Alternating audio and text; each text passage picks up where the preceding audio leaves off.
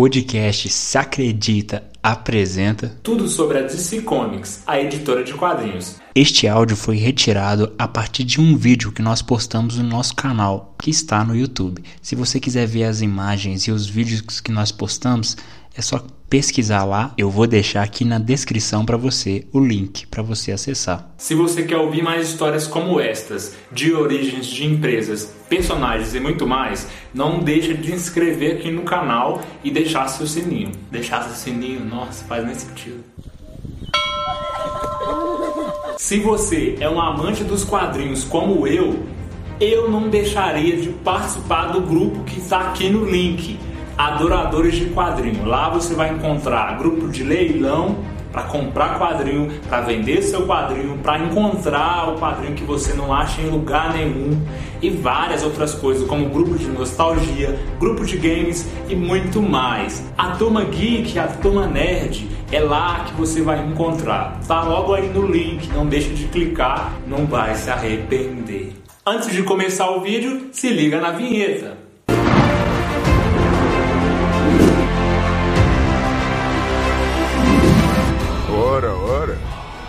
Um acaso deixou cair uma moeda?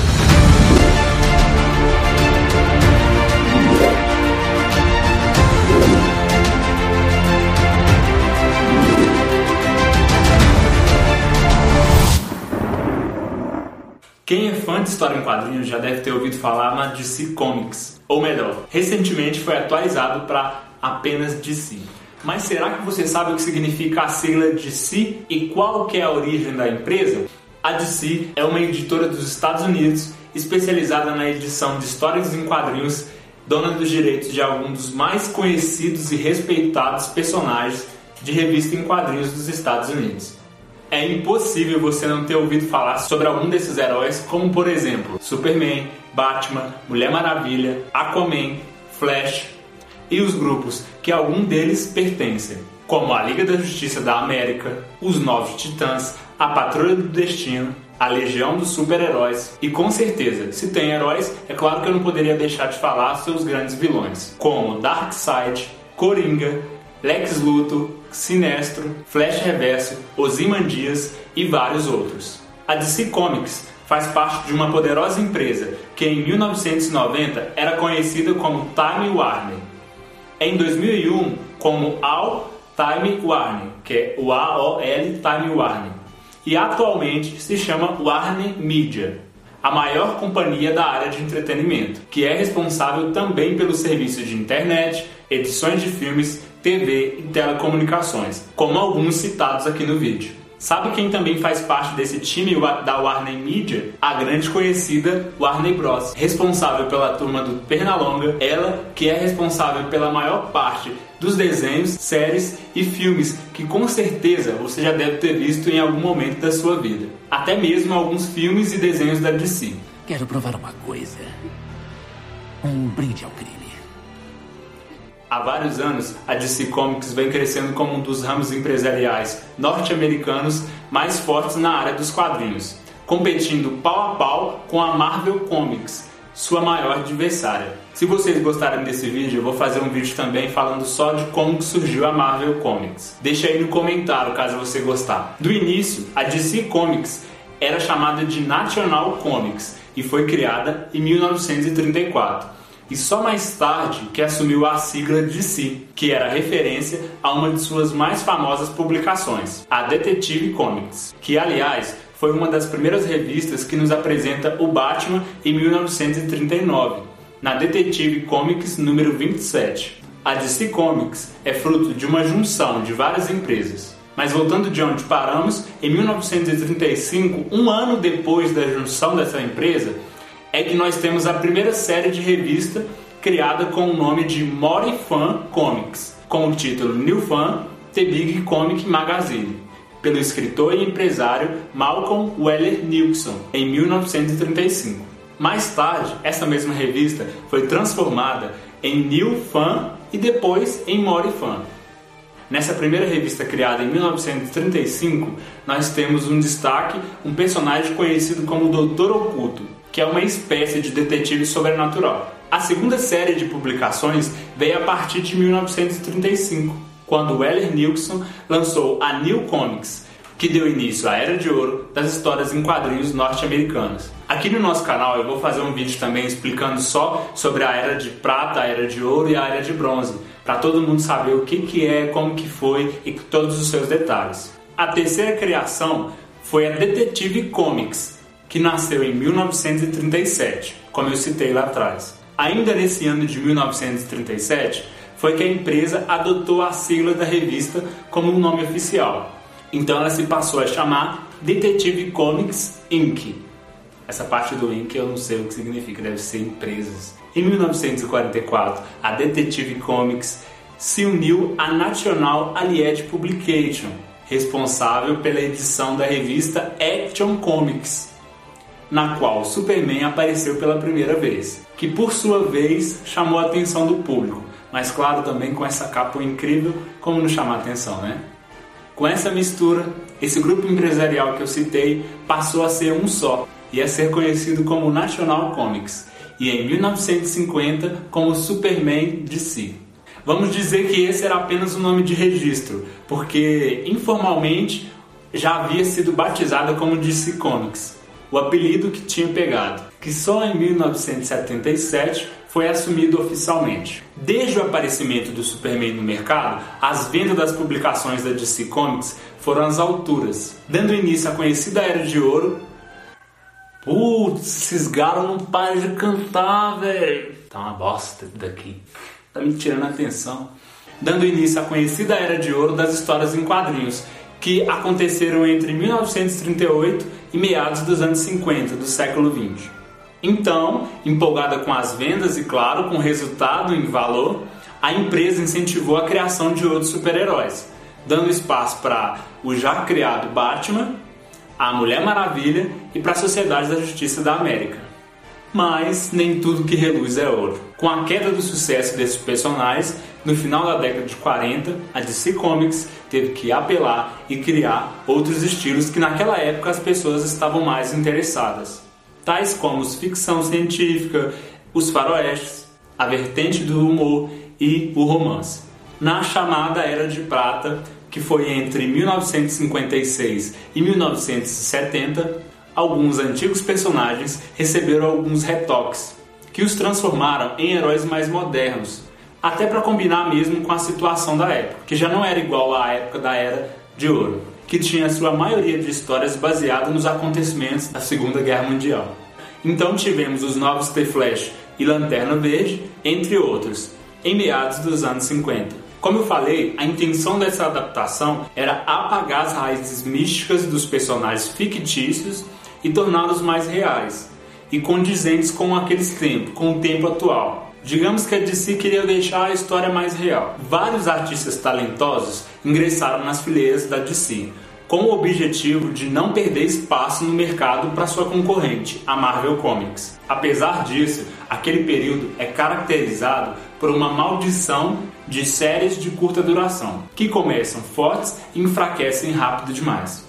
Nos anos 70 e 80, a DC Comics iniciou uma nova empreitada, a criação de minisséries em suas publicações, o que lhe garantia a possibilidade de tornar sequências de suas histórias mais maleáveis e desejáveis. Esta modalidade permitia criar histórias que revelavam as origens dos personagens novos, principalmente os recém-surgidos nas publicações mais recentes, como Os Nove Titãs, parceria do autor Marvin Wolfman e do artista George Pérez. Novas experiências foram empreendidas nos anos 90, mas o sucesso foi instável.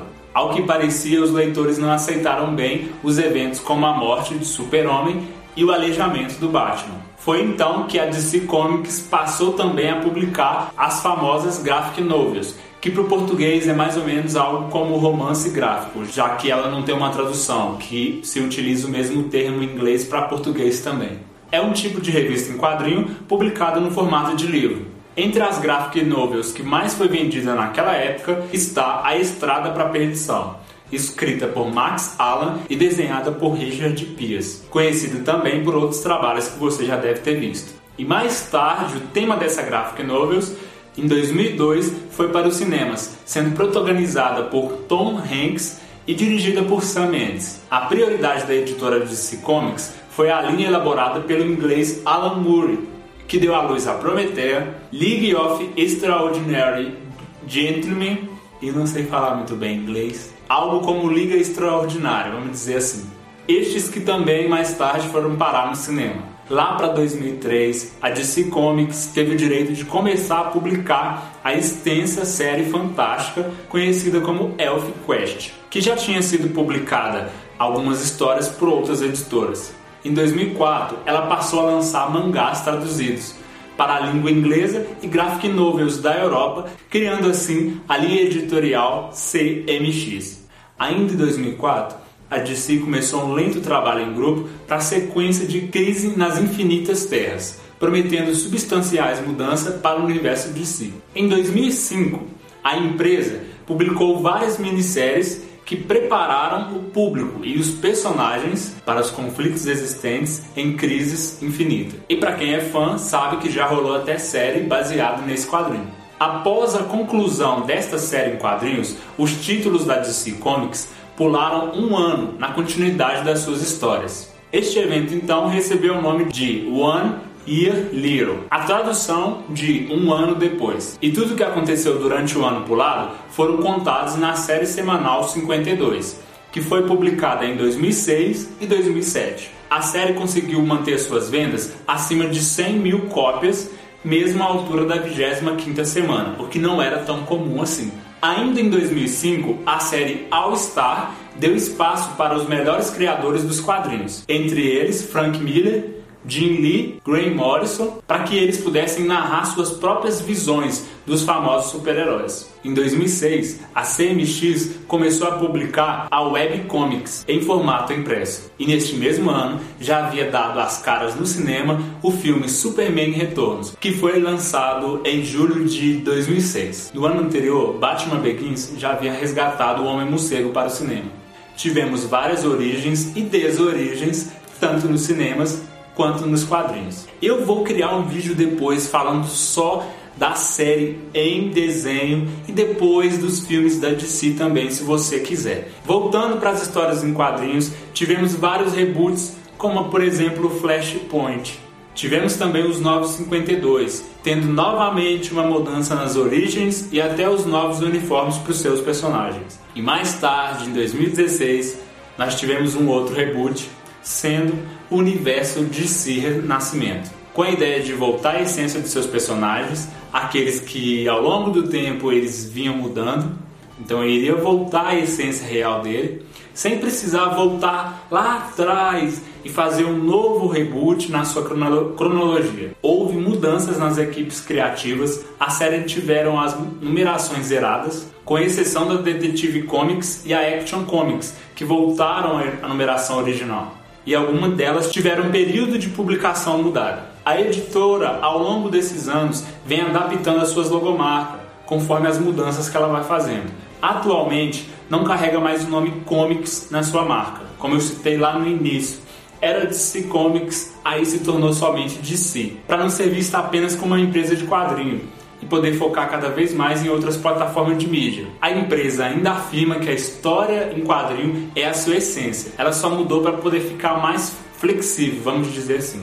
A DC também é proprietária de vários outros selos, como por exemplo Vertigo, o selo de histórias só para adultos, ou Vertigo, tem gente que fala assim, a ABC Comics, Johnny DC, Revista Mad e vários outros. É através das histórias em quadrinhos que hoje você pode ver os filmes, as grandes histórias que trazem os filmes para você. Acompanhe aqui o nosso canal porque nós vamos trazer outras histórias. O mundo do colecionismo, para quem gosta de colecionar, não só revista em quadrinho, como várias outras coisas, DVD, jogos, brinquedos e muito mais nostalgia, séries, filmes e é isso. Não esqueça de deixar seu like inscrever no canal para ajudar e comentar o que você mais gostou aqui e talvez se eu tiver esquecido alguma coisa, me ajudar também. Segue o nosso canal nas redes sociais, segue a minha rede social também, a rede social do cara que me ajuda com esse canal aqui fabuloso. A gente também tem um podcast, algumas coisas que a gente posta lá é que a gente pega do vídeo e joga lá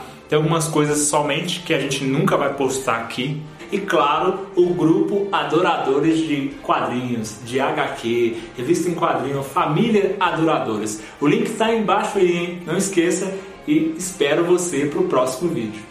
Que lindão, que lindão que esse bigodão! Mano, vou fazer a barba. Aí eu não tirei o bigode de propósito e ficou uma merda.